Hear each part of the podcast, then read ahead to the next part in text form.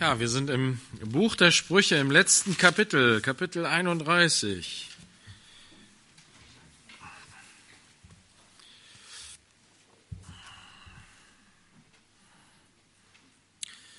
Es ist immer gut, eine Bibel dabei zu haben, mitzulesen. Wem kann man heute noch trauen? Na? Wem kann man heute noch trauen? Also, die Bibel sagt, sei offen, nimm das auf. Wenn der Geist Gottes am Wirken ist und spricht, prüf aber alles, das Gute behaltet. Wie willst du prüfen, wenn du nichts in der Hand hast zum Prüfen? Also bring deine Bibel mit, lies mit, dann kannst du auch gut prüfen. Ähm, Sprüche 31. Vers 1. Worte Lemuels, des Königs von Massa, mit denen seine Mutter ihn unterwies. Hier ist eine neue Überschrift über dieses letzte Kapitel. Es ist sozusagen nochmal ein weiterer Anhang im Sprüchebuch. Wie wir gesehen haben, schon in Kapitel 25 gab es so einen Anhang und in Kapitel 30 Jetzt der letzte Anhang, das sind die Worte Lemuels, des Königs von Massa, mit denen seine Mutter ihn unterwies. ähm, wir wissen nicht, nichts eigentlich über diesen König. Ähm, hier steht der König von Massa. Es gibt andere Übersetzungen, wenn man das Wort Massa nicht äh, einfach so stehen lässt als einen Ortsnamen oder ein Gebietsnamen, dann kann es auch ähm, Zusammenhänge mit dem hebräischen Wort Messer.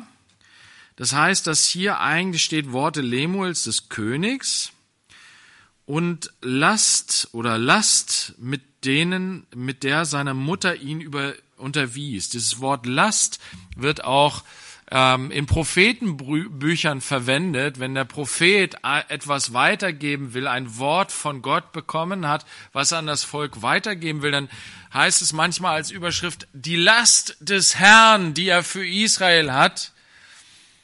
Und ähm, vielleicht kann man sich das so vorstellen. Dirks stand hier vorhin vorne und hat öfter gesagt, dass er etwas auf dem Herzen hat, auf das Herz gelegt bekommen hat so eine fromme Sprechweise, ähm, die, ähm, ja, ich weiß nicht, ob das sonst, ob ihr das sonst schon mal irgendwo gehört habt. Ähm, aber es drückt genau das aus. Ich habe etwas in, in mir, was, was mich, was mich drängt, was mich, ähm, ja, was, was ich loswerden will. Ich weiß nicht. Ich möchte unbedingt was loswerden. Na, das, das ist in mir und es ist eine Sache, die mir, ja, wie man so schön sagt, auf dem Herzen liegt irgendwie. Ne? Eine Last. Etwas, was Gott auf mich gelegt hat. Etwas, was er mir nahelegt, was er mir gegeben hat. Und zwar nicht, damit ich es einfach für mich nehme und für mich behalte, sondern dass ich es weitergebe. Na, Paulus spricht in anderen Worten davon, er sagt, die Liebe Christi drängt uns. Sie, sie bedrängt mich dazu. Wozu? Dass ich das Wort, was ich empfangen habe, weitergebe. Die Liebe Gottes und die Gedanken Gottes aus seiner Liebe heraus den Menschen weitergebe. Es war etwas, was ihn ähm, ja, was ihm, na, Jeremia spricht auch von dem Feuer, dass das Wort Gottes brennt in mir wie ein Feuer. Es, es will hinaus. Das bedeutet das eigentlich. Und ich glaube, dass das hier durchaus gemeint sein könnte. Wie gesagt, wir kennen keinen König von Massa. Wir wissen nicht, was das, äh, was, was das Ganze zu bedeuten hat. Aber ich kann mir gut vorstellen, manche Übersetzungen machen das auch so. Die sprechen dann davon, sie sagen, Worte Lemuels des Königs, prophetisches Wort, womit seine Mutter ihn lehrte oder unterwies. Und das ist so. Gott gibt ein prophetisches Wort. Er gibt Menschen ein Wort. Er hat sein Wort gegeben. Er hat sein Wort Mose gegeben.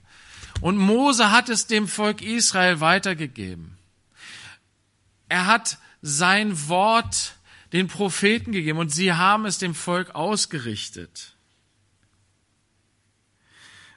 Sein Wort ist Fleisch geworden in Jesus Christus und es ist in diese Welt hineingekommen und Jesus hat zu uns gesprochen und hat seine Jünger gelehrt und hat sie ausgesandt, zu Jüngern zu machen. Alle Nationen, alle Menschen aus allen Nationen. Und so sind sie hinausgegangen und sie haben gelehrt und es heißt dann in der Urgemeinde, sie blieben in der Lehre der Apostel. Aber es sind nicht nur Männer, die berufen sind zu lehren, Geschwister, sondern auch Frauen. Es gibt Mütter, die berufen sind zu lehren. Es gibt der Geist Gottes ist nicht nur den Männern gegeben, sondern auch den Frauen, der ganzen Gemeinde Gottes, seinen Dienern, seinen Sklaven und seinen Mägden. Der Heilige Geist ist allen gegeben, so dass sie dienen. Zuallererst dem Herrn und dann seinem Leib, dem Aufbau seines Leibes dienen. So sind auch prophetische Worte, Worte, die Gott gegeben hat, eine Last auf dem Herzen, etwas, was Gott mir gegeben hat, was ich teilen soll, was ich weitergeben soll, auch den Müttern hier, einer Mutter in Israel. Die Mutter eines Königs. Und wie gesagt, wir kennen keinen König mit Namen Lemuel. Es kann aber sein, dass dieser Name Lemuel einfach ein symbolischer Name ist. Na, Jesus hat ja seinen Jüngern manchmal auch so Namen gegeben. Na, Simon hat er Petrus genannt. Und er wollte damit etwas ausdrücken. Dieser Name bedeutet etwas. Na, er sagt, du bist Petrus und auf den Felsen will ich meine Gemeinde bauen. Und es war auf der einen Seite etwas, wo, wo Petrus darüber nachdenken konnte, ja, ich habe eine Verantwortung im Reich Gottes. Auf der anderen Seite war ihm klar, ja, wer ist der Fels, auf dem Gottes Gemeinde gebaut ist? Der Fels ist der Herr. Der Herr ist mein Fels, sagt David.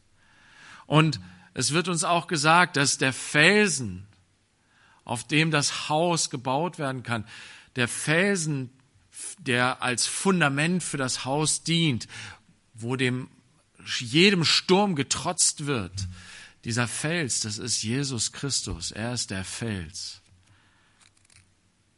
Und doch war dieser Name für ihn etwas, worüber er nachdenken konnte. Eine, hatte eine, eine symbolische Bedeutung, eine, eine ähm, metaphorische Bedeutung. Und dieser Name Lemuel, er bedeutet zu Gott gehörend oder Gott gehörend. Also dieser König, der nennt sich mit diesem Namen Lemuel oder ihm ist dieser Name gegeben worden. Wie gesagt, entweder hat ihn wirklich, hat er wirklich diesen Namen gehabt und seine Mutter hat ihn so genannt. Auch bedeutsam, wir werden gleich sehen, warum. Aber ähm, wie gesagt, das ist ein bedeutsamer Name. Ob er ihn nun einfach als Kind schon so bekommen hat oder dann später oder er ihn sich selber gegeben hat. Dieser Gedanke, dass die Mütter ihre Kinder lehren sollen und das haben wir auch letzte Woche schon gehabt. Es geht nicht nur um die Ehre gegenüber dem Vater, sondern genauso auch Ehre deine Mutter. Nicht nur Ehre den Vater, sondern Ehre Vater und Mutter. Den Gehorsam gegen die Mutter sollen wir nicht verachten, stand in Kapitel 30, Vers 17. Das bedeutet, dass die Mutter dem Sohn und der, oder der Tochter etwas sagt, worauf das Kind hören soll und dem das Kind folgen soll, dem das Kind sich unterordnen soll. Bis wann denn? Ja, bis ich erwachsen bin. Dann brauche ich auf Mutter nicht mehr zu hören. Na? Wann bin ich endlich 18? Dann bin ich mein eigener Herr.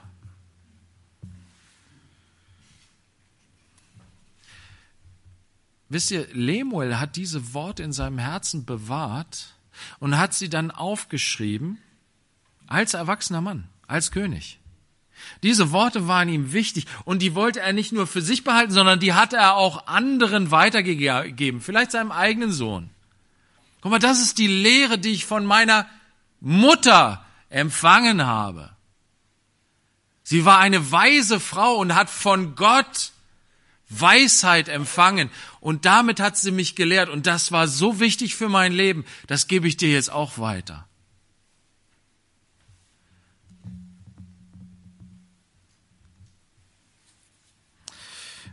Wir werden wahrscheinlich irgendwann dem nächsten Seminar dazu dem Thema machen. Männer und Frauen. Aber hier nochmal einfach dazu als Beispiel. Im Neuen Testament gibt es einen jungen Mann, von dem wir lesen, in Apostelgeschichte 16. Schlag das mal auf, Apostelgeschichte 16.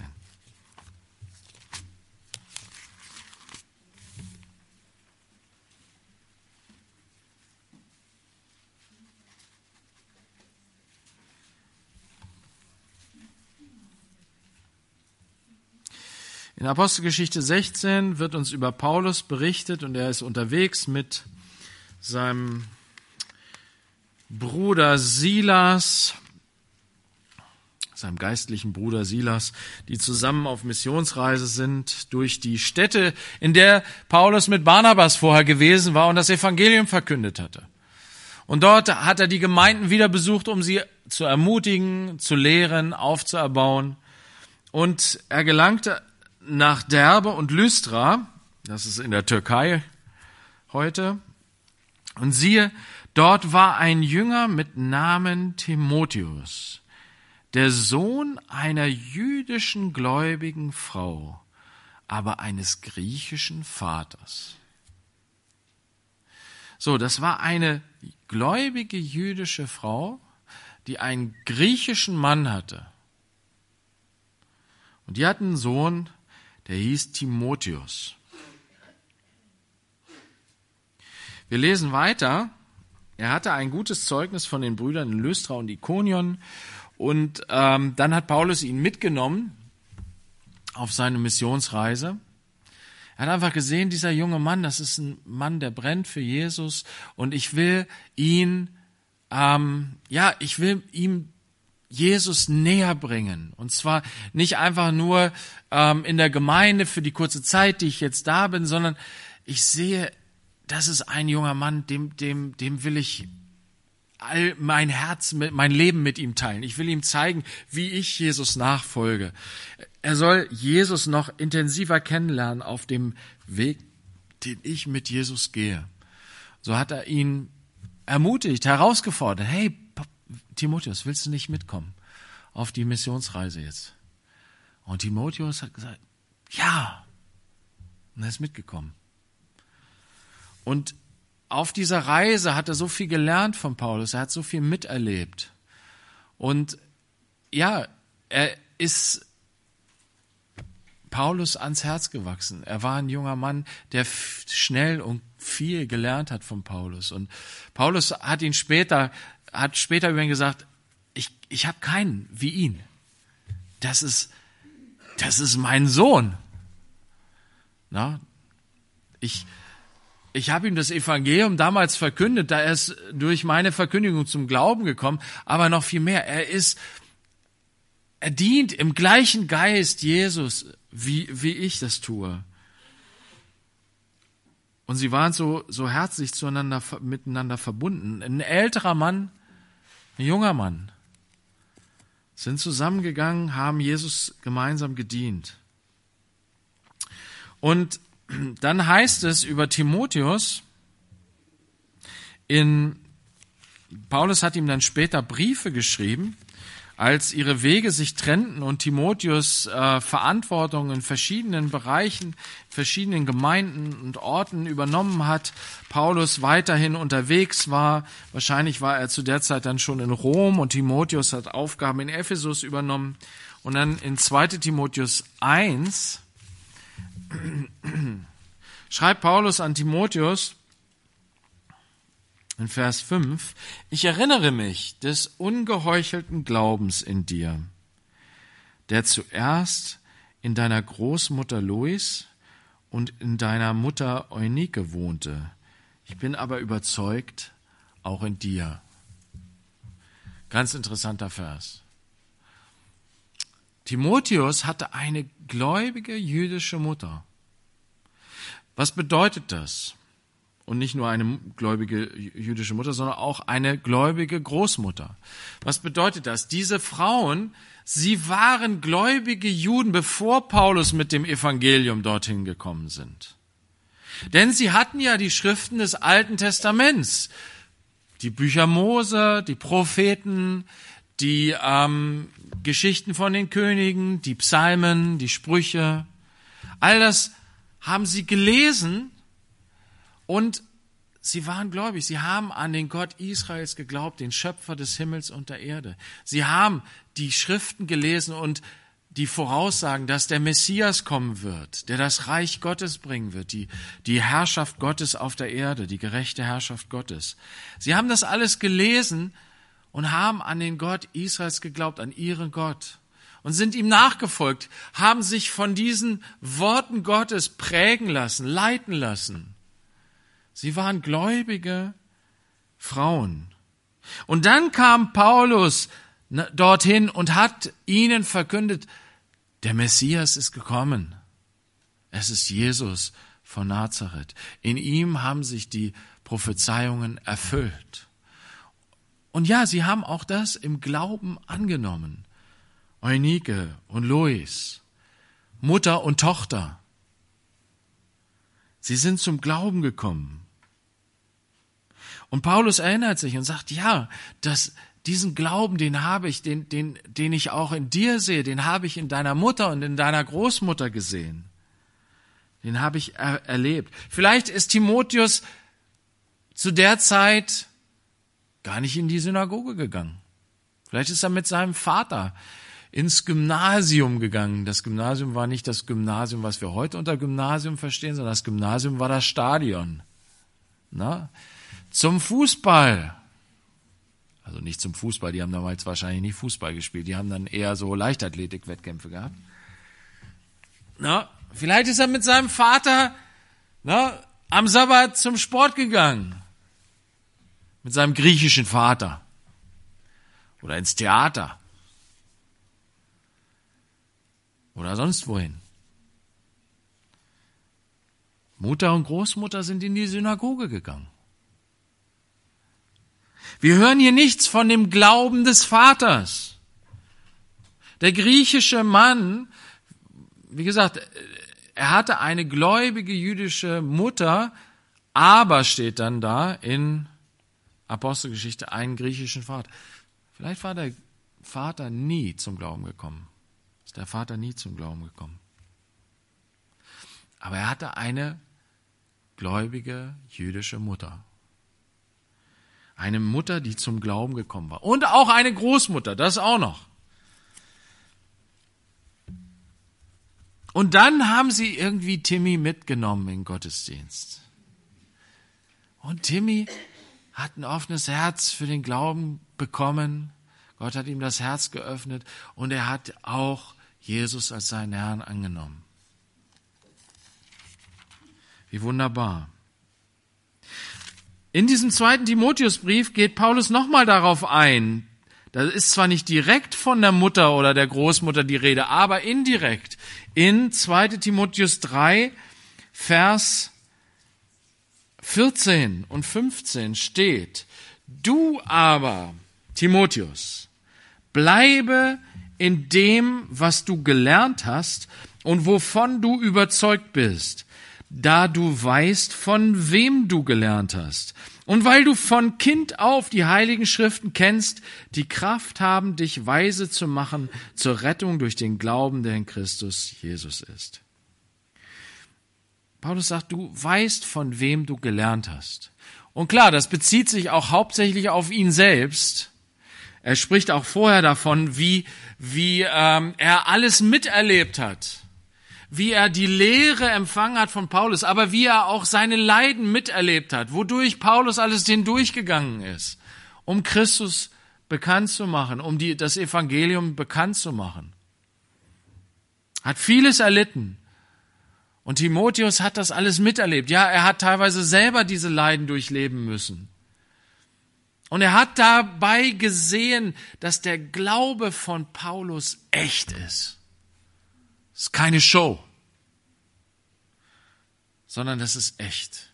Es entspricht der Lehre, die Paulus gebracht hat, entspricht sein Leben. Und so, so kann Paulus ganz mutig sagen, du weißt doch, von wem du gelernt. Bleib dabei, bei dem, was du gelernt hast. Fang nicht an, irgendwelche Lehren von anderen Lehrern dir reinzupfeifen, reinzutun.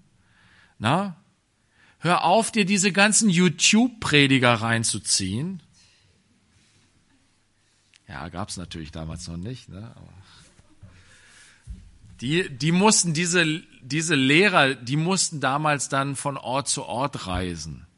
Na, und es gab unter diesen äh, reisenden Aposteln auch einige falsche Propheten, falsche Apostel. Die nämlich nicht, na, die haben vielleicht sogar das Evangelium gepredigt, aber vor allen Dingen deswegen, um es sich gut gehen zu lassen. Ja, die sind von Ort zu Ort gezogen, dann kamen sie in so eine Gemeinde, konnten gut reden, äh, hatten ein gewisses Charisma, eine gewisse Ausstrahlung und dann, ja, dann hatten die Gemeinden ja den Auftrag, solche reisenden Lehrer aufzunehmen, zu versorgen. Ne? Ja, und manche haben das ausgenutzt. Aber Paulus sagt, du weißt, von wem du gelernt hast. Du kennst mich. Du hast mit mir das Leben geteilt. Du weißt, dass ich aufrichtig Jesus nachfolge, nicht nach eigenem Gewinn strebe, nicht, es geht mir nicht um meine Ehre, das weißt du alles. Du kennst mich. Aber diese Worte beziehen sich nicht nur auf Paulus, sondern auch auf seine Mutter und seine Großmutter. Du kennst doch deine Mutter, du kennst doch deine Großmutter, wie sie von ganzem Herzen ehrlich und aufrichtig Gott lieben, Gott nachfolgen, ihm vertrauen wie sie Jesus als ihren Herrn angenommen haben. Du kennst das alles. Du kennst sie. Und das wird noch deutlicher dadurch in Vers 15, dass Paulus sagt, weil du von Kind auf die heiligen Schriften kennst. Und damit hat Paulus nichts zu tun. Weil Timotheus kennt er erst als junger Mann, hat er erst als junger Mann kennengelernt. Von Kind auf die heiligen Schriften kennt Timotheus von wem? Von seinem Vater? Nein. Von seiner Mutter. Von seiner Großmutter. Die haben ihm die heiligen Schriften nahegebracht, weil sie so wichtig für ihr eigenes Leben waren, weil sie dadurch in ihrem Glauben gesegnet, gestärkt, ermutigt, auferbaut wurden. Und das haben sie dem kleinen Timmy auch nahegebracht. Timotheus kennt die heiligen Schriften von Kind auf. Und Paulus sagt, diese Schriften, diese Worte Gottes, das ist, sind nicht einfach nur Geschichten. Das sind nicht einfach nur irgendwelche ethischen Maßstäbe. Nein, diese Worte haben Kraft.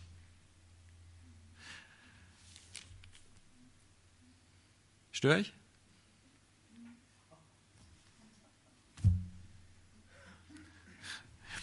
Diese Worte haben Kraft. Und zwar Kraft dazu, weise zu machen. Ich muss diese Worte in mich, sie haben eine Kraft. Wenn ich es nicht zulasse, wenn ich meine Ohren verschließe, wenn ich nicht hinhöre, dann haben sie keine Kraft. Wenn ich sie nicht ranlasse an mein Herz, dann haben sie keine Kraft. Aber wenn ich mich öffne, wenn ich mein Herz öffne für diese Worte, dann haben sie Kraft mich weise zu machen. Wozu? Zur Rettung, zum Heil. Ich verstehe, ich begreife, wo das Heil zu finden ist, wodurch das Heil, die Rettung zu mir kommt in mein Leben. Nämlich durch den Christus, durch den König. Und ja, durch das Evangelium weiß ich, Jesus ist dieser König. Also, die Mutter, die Großmutter, sie hat haben die, diese, dieses, dieses wunderbare Wort selbst in sich aufgenommen. Sie haben es selbst ausgelebt, vorgelebt. Und sie haben es aber auch gelehrt. Sie haben es weitergegeben. So wie hier die Mutter Lemuel das lehrt, was Gott ihr aufs Herz gelegt hat. So hat es hier auch Eunike, so haben es Eunike und Lois gemacht mit Timotheus. Und dass er diesen Namen trägt, ist ja auch schon was. Sie, sie, der Name bedeutet, fürchte Gott. Es gibt so einen alten deutschen Namen, fürchte Gott. Ja. Gott zu fürchten, Gott zu ehren, ist der Anfang der Weisheit. Na, diesen Namen haben sie sich nicht selbst ausgedacht, sondern den haben sie aus dem Wort Gottes.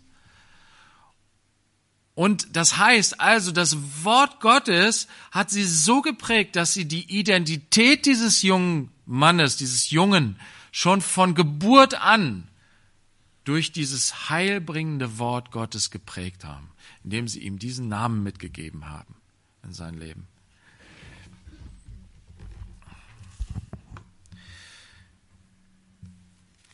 Zwei Seiten weiter, in Titus 2, steht etwas, sagt Paulus zu seinem anderen Wert, sein, seinen anderen, ähm, ja, ihm so wertvollen Mitarbeiter Titus, in Vers 3, lehre die alten Frauen in ihrer Haltung, dass sie den, in ihrer alten, äh, in ihrer Haltung dem Heiligen angemessen sind, nicht verleumderisch, nicht Sklavinnen von vielem Wein, Lehrerinnen des Guten. In Hebräer 6 sagt äh, der Schreiber zu der Gemeinde, der er schreibt, sagt er, ihr seid doch schon jetzt lange im Glauben. Wie, wie lange bist du schon gläubig? Wann bist du zum Glauben gekommen?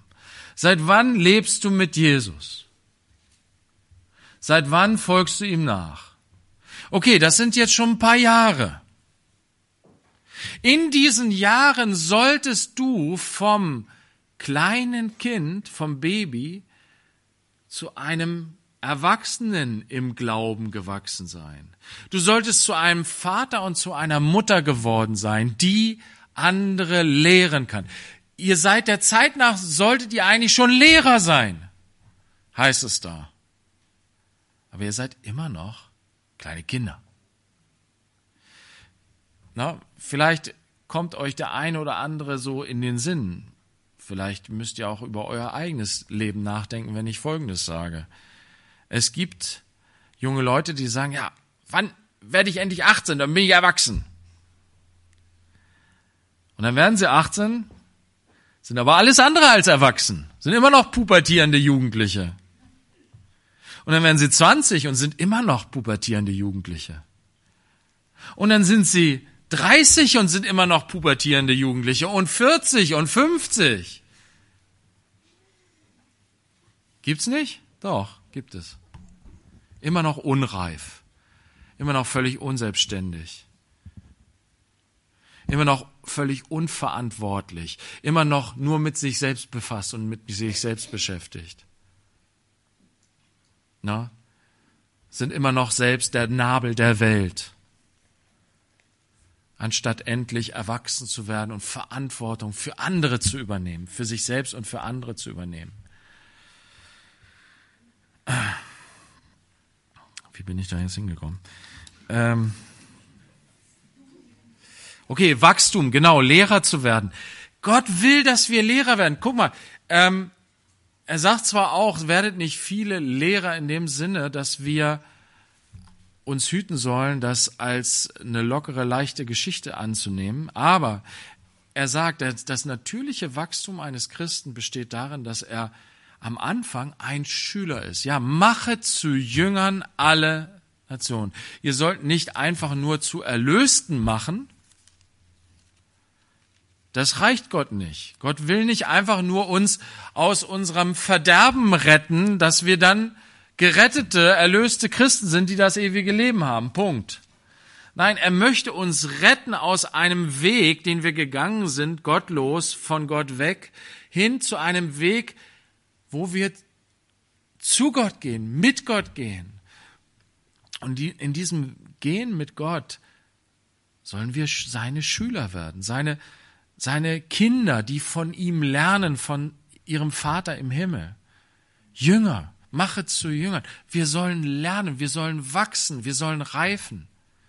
Es gibt vielleicht hier den einen oder anderen von euch, der sagen würde, was ich soll andere lehren, das kann ich nicht.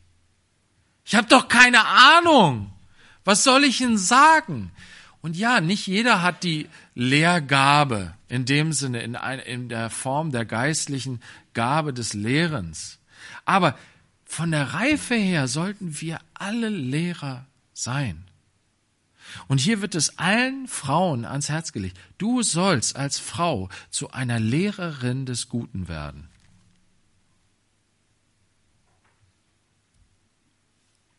Bist du bereit dazu, dahin zu wachsen, zu einer Lehrerin des Guten zu werden? Das bedeutet, wie, ähm, wie es bei Esra heißt. Esra richtete sein Herz darauf, das Wort Gottes zu studieren, es auszuleben, es zu tun und es zu lehren in ganz Israel. Und das ist der Weg. Ich ich fange immer an, als kleines Kind, als Schüler, als ich sitze zu den Füßen Jesu. Wer hat zu den Füßen Jesu gesessen und gelernt von ihm? Maria, die Schwester von Martha. Sie hat zu seinen Füßen gesessen und gelernt von ihm. Was hat Jesus dazu gesagt? Maria, was sitzt du hier? Geh in die Küche, wo du hingehörst. Nein, er hat zu Martha gesagt, die hat das nämlich gesagt. Maria, du gehörst in die Küche. Jesus hat zu ihr gesagt, zu Martha, nee, nee, nee. Sie hat das gute Teil erwählt. Das ist gut, das ist richtig. Sie soll sitzen und lernen. Warum? Weil sie zu einer Lehrerin des Guten werden soll. Die so ausgerüstet und befähigt ist wie Eunike und Luis, einem kleinen Jungen die heiligen Schriften nahezubringen, so dass er sie kennt, dass er die guten, guten Verheißungen, die guten Gaben Gottes, das Licht, na, David sagt, das Wort ist ein Licht auf meinem Weg. Der Junge soll das kennen. Ich will das ihm nicht verschweigen, sondern er soll dieses Licht, was ich empfangen habe, er soll das auch empfangen. Und dafür ist eine Mutter zuständig. Ich habe, ich, ich weiß, ich habe hier auch öffentlich und klar gesagt, Erziehung ist Männersache. Ihr Väter, erzieht eure Kinder in der Furcht und Ermahnung des Herrn. Das ist hier kein Freibrief für die Männer zu sagen, ja gut, okay, wenn das Frauensache ist, dann lasse ich. Willst du wirklich so ein griechischer Mann sein, der im Paulusbrief nicht vorkommt, wenn er darüber spricht, boah, der Glaube, der in dir ist, ja, der war in deiner Mutter, in deiner Groß, nicht in deinem Vater. So soll es auch nicht sein, oder? Nein, Väter und Mütter haben eine wichtige Aufgabe in Christus. Und Paulus war der geistliche Vater für Timotheus, weil er keinen geistlichen Vater in seinem leiblichen Vater hatte. Und auch du, der du vielleicht keine Kinder hast, kannst ein geistlicher Vater, eine geistliche Mutter sein. Eine Lehrerin, ein Lehrer des Guten kannst junge Geschwister ermutigen, kannst Menschen zu Jesus hinführen. Wisst ihr, wir haben ein anderes schönes Beispiel im Neuen Testament. Apostelgeschichte 18 wird uns von einem Ehepaar berichtet. Ähm, Aquila und Priscilla heißen sie. Die sind dann Paulus begegnet und waren dann auch, ähm, ja, Gott hat sie irgendwie so zusammengeführt und sie waren auch Mitarbeiter von Paulus als Ehepaar. Und dann wird berichtet, dass Paulus unterwegs war und sie waren in Ephesus und in der Synagoge kam so ein junger Mann nach vorne und erzählte brennend im Geist von Jesus und sie hörten sich das an und dachten, boah, das ist ein toller junger Mann, der liebt Jesus und der erzählt von Jesus und dem Weg. Aber irgendwie hat er noch nicht so richtig die Ahnung. Da fehlt noch was. Und wisst ihr, was die dann gemacht haben? Die haben ihn hinter, nach dem Gottesdienst haben die ihn eingeladen nach Hause und haben gesagt, hey, Apollos, willst du nicht zu uns kommen? Wir können schön zusammen Kaffee trinken und uns ein bisschen kennenlernen. Und was steht dann da? Da steht, sie legten ihm den Weg Gottes genauer aus. Sie führten ihn weiter hinein in die Lehre des Herrn. Da steht nicht Aquila tat es, sondern sie, Patricia, äh, Priscilla und Aquila. Das ist was ganz Normales. Wir haben das letzte, irgendwie gestern, glaube ich, wir haben gerade einen jungen Mann bei uns zu Gast ne, und äh, äh, jungen Bruder und irgendwie entstand dann plötzlich ein Gespräch.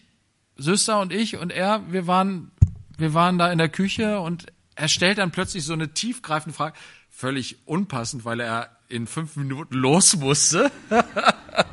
Aber irgendwie kam ihm die in den Sinn und er sprach die Frage aus und ja, und Süster antwortet.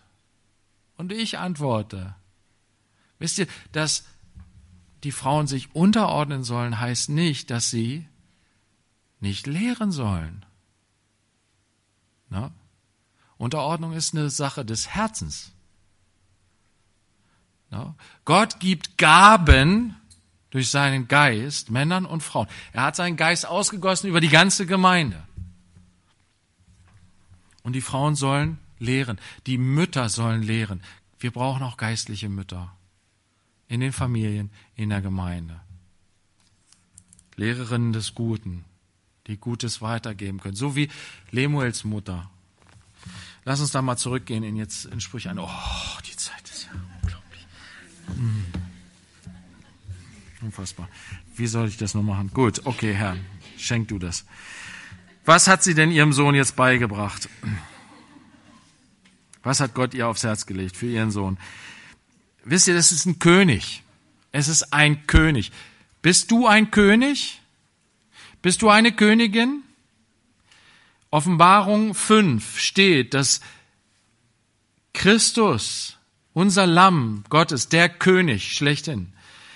Erstmal, wir sind der Leib Christi, wir sind der Leib des Königs. Wenn du nicht schon ein König bist, dann bist du zumindest ein Glied am Leib des Königs. Du bist Teil der königlichen Herrschaft Jesu. Und dann heißt es, dass da in Offenbarung äh, 5 heißt es, dass, dass das Lamm geschlachtet wurde und erkauft hat Menschen aus allen Nationen, allen Sprachen, sie seinem Gott und Vater zu einem Königtum und Priester äh, zu machen. Und sie sollen über die Erde herrschen. Jetzt ist es noch verborgen. Es ist, weißt du, Jesus ist als König in diese Welt gekommen, der Messias. Und er war ein Diener. Er hat sich nicht auf den Podest heben lassen. Er hat sich nicht zum König machen lassen. Nein, er hat gedient und sein Leben hingegeben am Kreuz von Golgatha. Er war der Herr, der zum Diener wurde. Und hat gesagt, unter euch soll das auch so sein. Wer der Größte unter euch ist, der soll aller Diener sein. Das ist auch unsere Art, wie wir mit Christus regieren, jetzt in dieser Zeit, ist im Dienst, in der Hingabe. Wir lernen von unserem König, was es heißt, ein Königskind, ein Königssohn, eine Königstochter zu sein, um dann selber mit ihm zu regieren im tausendjährigen Reich. Also, wenn es hier Worte an den König sind, dann ist es ein Wort an dich, an mich. Was, mein Sohn, was, Lemuel, mein Erstgeborener, soll ich dir sagen? Was, du Sohn meines Leibes und was, du Sohn meiner Gelübde? Du bist mein Sohn. Ich habe dich getragen neun Monate in meinem Leib. Ich habe dich unter Schmerzen geboren. Ich habe mich hingegeben das, und dich aufgezogen. Mein Sohn, du bist mir wertvoll. Ich liebe dich, sagt sie.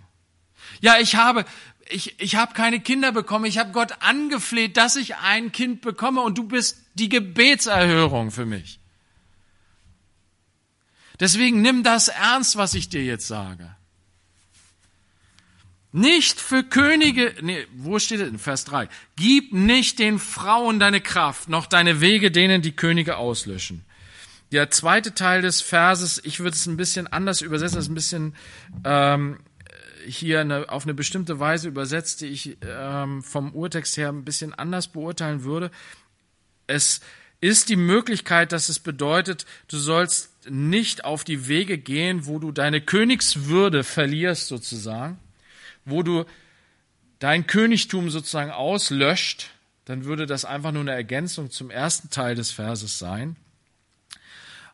Ich würde es aber auch zumindest auch so sehen, dass es bedeutet, ähm, gib deine Wege nicht hin, um aus, andere Könige auszulöschen, also andere Könige auszulöschen. Das bedeutet, Krieg zu führen, Eroberungsfeldzüge zu machen, um mehr Macht zu gewinnen, um andere niederzudrücken, um in dem Konkurrenzkampf einzutreten, um selber der Größte und Beste und Stärkste zu sein.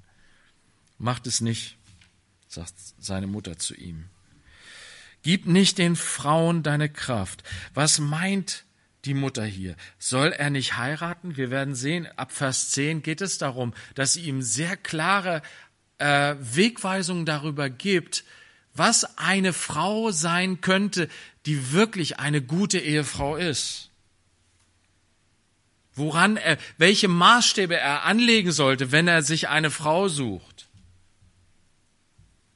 Das heißt, es geht nicht generell um Ehelosigkeit, wobei ja Ehelosigkeit auch eine Option ist. Es ist kein Muss, wie in der katholischen Kirche, für einen Diener Gottes, für einen ähm, Menschen, der eine, eine hohe Berufung hat von Gott.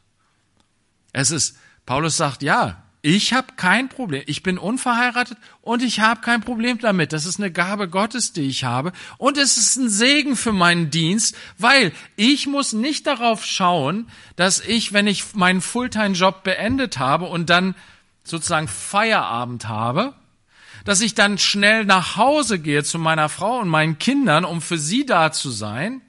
Nein, ich kann dann in die Gemeinde kommen, die Geschwister lehren, Ne? Ich kann die vielen geistlichen Kinder sozusagen aufziehen, die Gott mir gibt.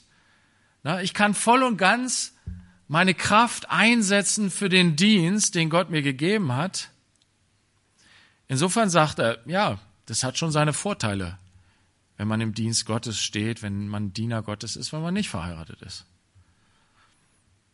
Aber das, wie gesagt, Gott sagt nicht, dass das verkehrt ist zu heiraten. Es ist auch eine gute Gabe Gottes, verheiratet zu sein und ein Zeugnis zu sein für auch andere Menschen, auch für die eigenen Familienmitglieder und darüber hinaus für Nachbarn, Freunde, Bekannte, Geschwister, wenn ich eine Ehe führe in dem Sinne, wie Gott das möchte. Beides ist gut. Aber hier geht es vor allen Dingen um den Plural. Gib nicht den Frauen deine Kraft.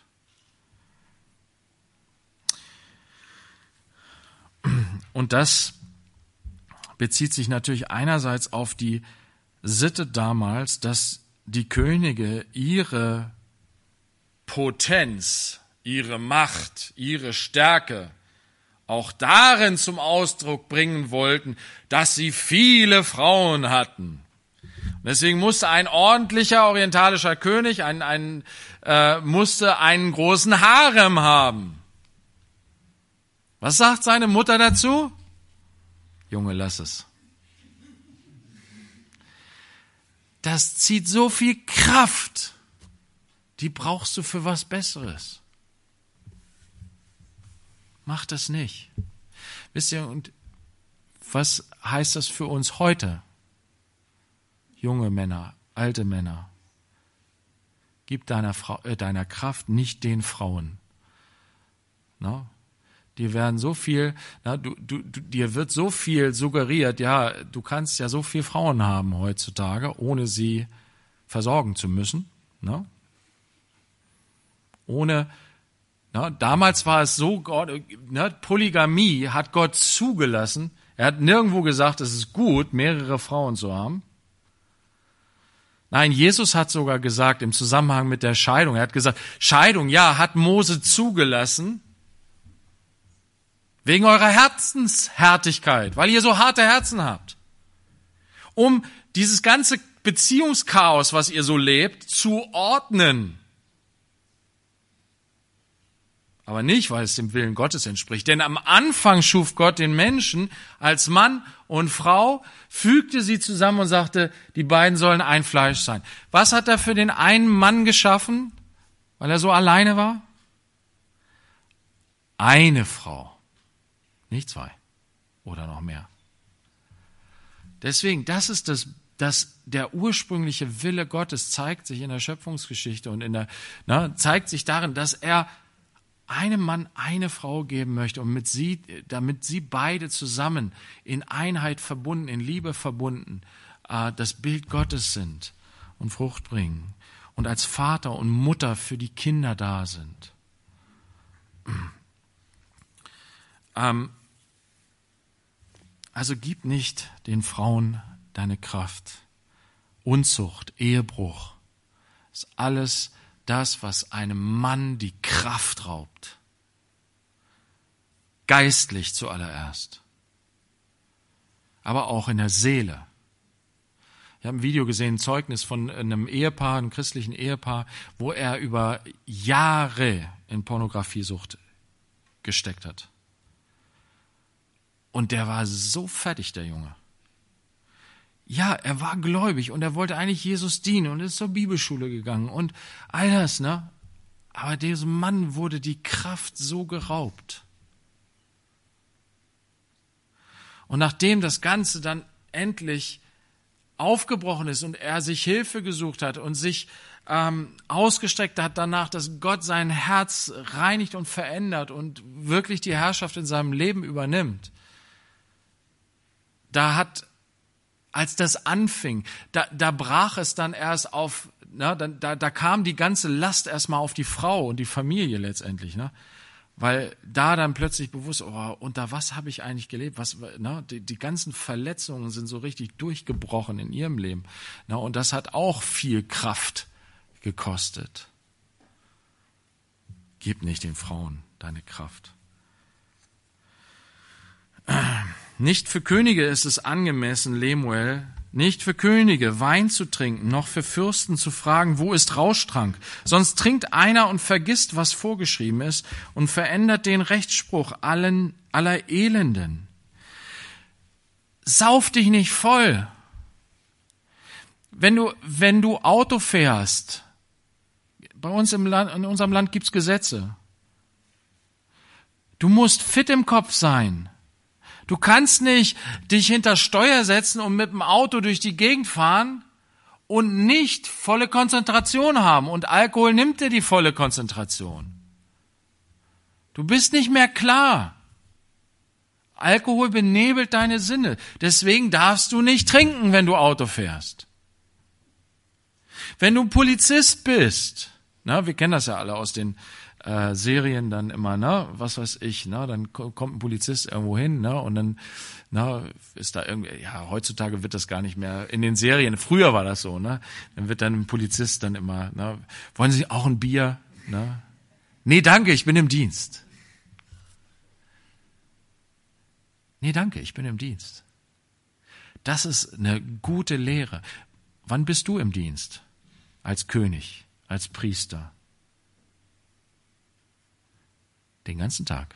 Von morgens bis abends. Von abends bis morgens. Letztens hatten wir eine Situation, ähm, äh, in der Familie kriege ich einen Anruf, na, ähm, Verwandtschaft ruft an, ähm, hier, ja, Schwiegermutter geht's nicht gut. Ähm, ja, wir können aber nicht hinfahren, weil wir haben eine Flasche Wein getrunken. Ja sich hinsetzen, schönen Abend machen, eine Flasche Wein leeren, zu zweit und dann nicht Auto fahren können. Und dann tritt der Notfall ein. Und dann kannst du nicht helfen. Dann kannst du nicht, na, nicht aktiv werden. Muss dann irgendwie andere beauftragen, ne? Aber das ist einem König, sie sagt nicht, für König ist das an, für einen König ist das nicht angemessen. Und du bist ein König. Du bist ein Königskind. Du bist eine Königin in Gottes Reich. Du hast einen Auftrag. Na, wenn, wenn, wenn, wenn wir jetzt sagen, so, du bist König, du bist Königin, dann denken wir mal, ja, ich bin so ein, nein, darum geht's der Mutter gar nicht. Wir werden es sehen. Na, wenn, oh, wenn Gott es zulässt. Oh Gott. Ähm, Du kannst dich nicht mehr erinnern, richtig, wenn du voll bist. Du, du, du verdrehst den Rechtsspruch. Du, du achtest nicht auf die Elenden, die Hilfe brauchen, die deine Hilfe brauchen. Gebt Rauschtrank dem Mutlosen und Wein den Verbitterten. Ein solcher mag trinken und seine Armut vergessen und an seine Mühsal nicht mehr denken. Dieser Vers wird gerne missbraucht. Rausgezogen aus dem Kontext und dann als Rechtfertigung genommen. Ja, wir dürfen uns ja voll saufen. Na? Gottes Wort sagt es doch. Nein, wie ist es gemeint hier in dem Zusammenhang? Sie lehrt ihren Sohn und sagt, du bist aber nicht ein solcher. Die anderen, die mutlos sind, die verbittert sind, die den Alkohol benutzen, um ein bisschen zu vergessen, du musst nicht über sie richten. Du musst sie nicht auf sie herabschauen. Das sind Arme die das, den Alkohol benutzen, um ein bisschen vergessen. Lass sie. Aber du solltest das nicht tun, weil du bist ein König. Und wisst ihr, Gott hat uns rausgerettet aus Hoffnungslosigkeit, aus Mutlosigkeit, aus Verbitterung durch sein wunderbares Evangelium. Das Evangelium wird den Armen verkündigt. Und was passiert? Der Sohn Gottes kommt herab, wie in Psalm 113, in den Staub um den Elenden auf, aus dem Staub aufzuheben und ihn unter die Edlen zu setzen. Ein Elender wird zum Edlen, zum Fürsten, zum König. Diese Mutlosen und Verbitterten durch das Evangelium werden sie auch Könige. Das ist hier kein Spruch, damit wir die Leute lassen in ihrem Elend, wie das heute gerne gemacht wird. Ja, das ist ein Abhängiger, den kannst du, ne, der, der hat nichts, wir müssen sehen, dass wir sein Leben so einigermaßen ordentlich gestalten. Ne? Nein, wir haben das Evangelium, um aus einem Elenden einen Edlen zu machen.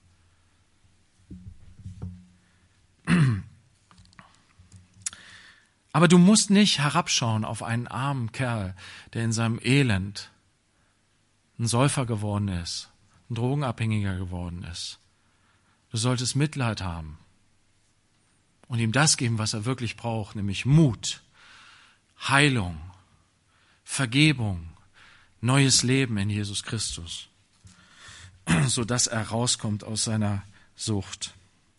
Öffne deinen Mund für den Stummen, für den Rechtsanspruch aller Schwachen. Öffne deinen Mund, richte gerecht und schaffe Recht dem Elenden und Armen. Das ist unsere Aufgabe. Das soll ein König tun. Den Armen dienen, denen, die schwach sind, die keinen Helfer haben, uns einsetzen für die Gerechtigkeit, uns zu den Schwachen und Elenden stellen, ihnen das Recht verschaffen wenn Gott dich herausgerettet hat aus Schwachheit, aus Armut, aus Not, aus Hoffnungslosigkeit, wenn Gott dich rausgerettet hat und dich reich beschenkt hat mit Mut, mit Hoffnung, mit Glauben, mit Liebe, dann setz sie ein für die, die es nicht haben. Dafür bist du berufen, dafür bin ich berufen. Lass uns das tun. Lass uns Könige und Königinnen sein, in dem Sinne, wie Gott es möchte. Er, er hat uns dazu berufen. Mach deinen Mund auf. Keine Menschenfurcht. Wenn du Menschenfurcht hast, lass dich vom Geist Gottes erfüllen. Die Jünger hatten das auch. Die hatten auch Muffe.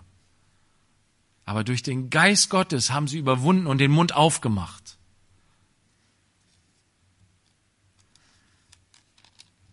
Das ist unsere Aufgabe als Könige. Deswegen gib deine Kraft nicht den Frauen. Hör auf, um Macht und Einfluss zu kämpfen, um Position. Du bist ein König. Du brauchst nicht mehr. Christus hat dich in diese Aufgabe hineingestellt. Du musst dich nicht durchsetzen. Du musst nicht dein Machtgebiet künstlich erweitern durch deine Kriege, die du führst. Hör auf, hör auf, dich zuzuballern, sondern lass dich stärken vom Evangelium von dem Geist Gottes, so dass du deine Aufgabe wahrnehmen kannst, jetzt schon in dieser Welt deinen Mund für die Schwachen zu öffnen, für den Stummen, den Schwachen, na, für den Schwachen einzutreten und für Gerechtigkeit einzutreten, für die Elenden und Armen. Jesus, dafür danken wir dir, dass du das getan hast. Als der Königssohn bist du gekommen, nicht um zu mit Gewalt zu herrschen und uns niederzudrücken, wie das so die Herrscher dieser Welt tun, sondern dass du bist gekommen, um uns zu dienen, um die Schwachen, die Armen zu ermutigen, sie aufzurichten, ihnen gute Botschaft zu bringen, denen, die am Rand stehen, den Sündern Hoffnung zu geben durch Vergebung, ähm, ja, dein Leben zu geben für alle.